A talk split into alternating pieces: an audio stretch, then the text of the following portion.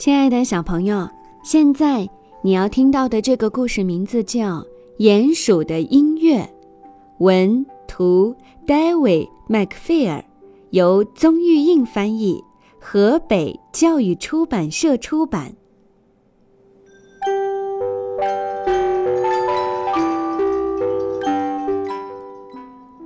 鼹鼠独自住在地下，它每天在不停地挖地道。到了晚上，他会边吃饭边看电视，然后才去睡觉。鼹鼠很喜欢这样的生活，可是过了一段时间，他开始觉得好像少了些什么。有一天晚上，电视上出现了一个拉小提琴的男人，他演奏出鼹鼠从来没有听过的美妙音乐。哦。我也想拉出那样悦耳的音乐，鼹鼠自言自语地说。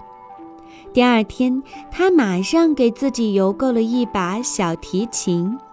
鼹鼠每天都去检查信箱，没有小提琴。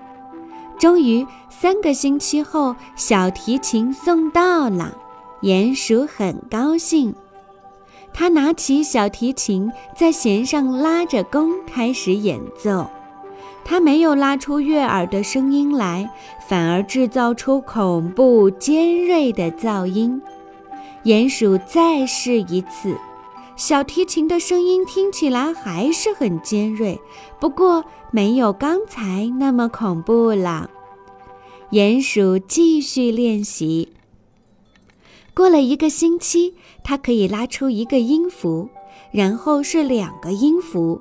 快到一个月的时候，它会拉出完整的音符了。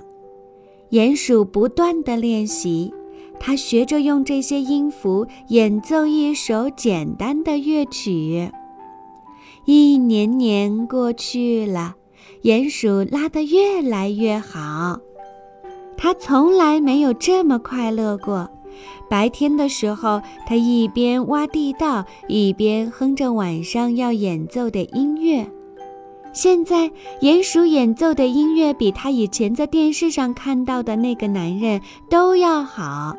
有时他猜想，在人群面前演奏会是什么样的感觉呢？他想象自己在许多观众面前演奏，想象自己为国王和王后演奏。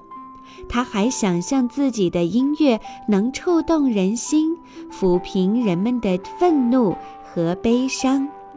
他的音乐甚至还可以改变这个世界。我真傻，他想。我的音乐也许很多事，可是没有人听过。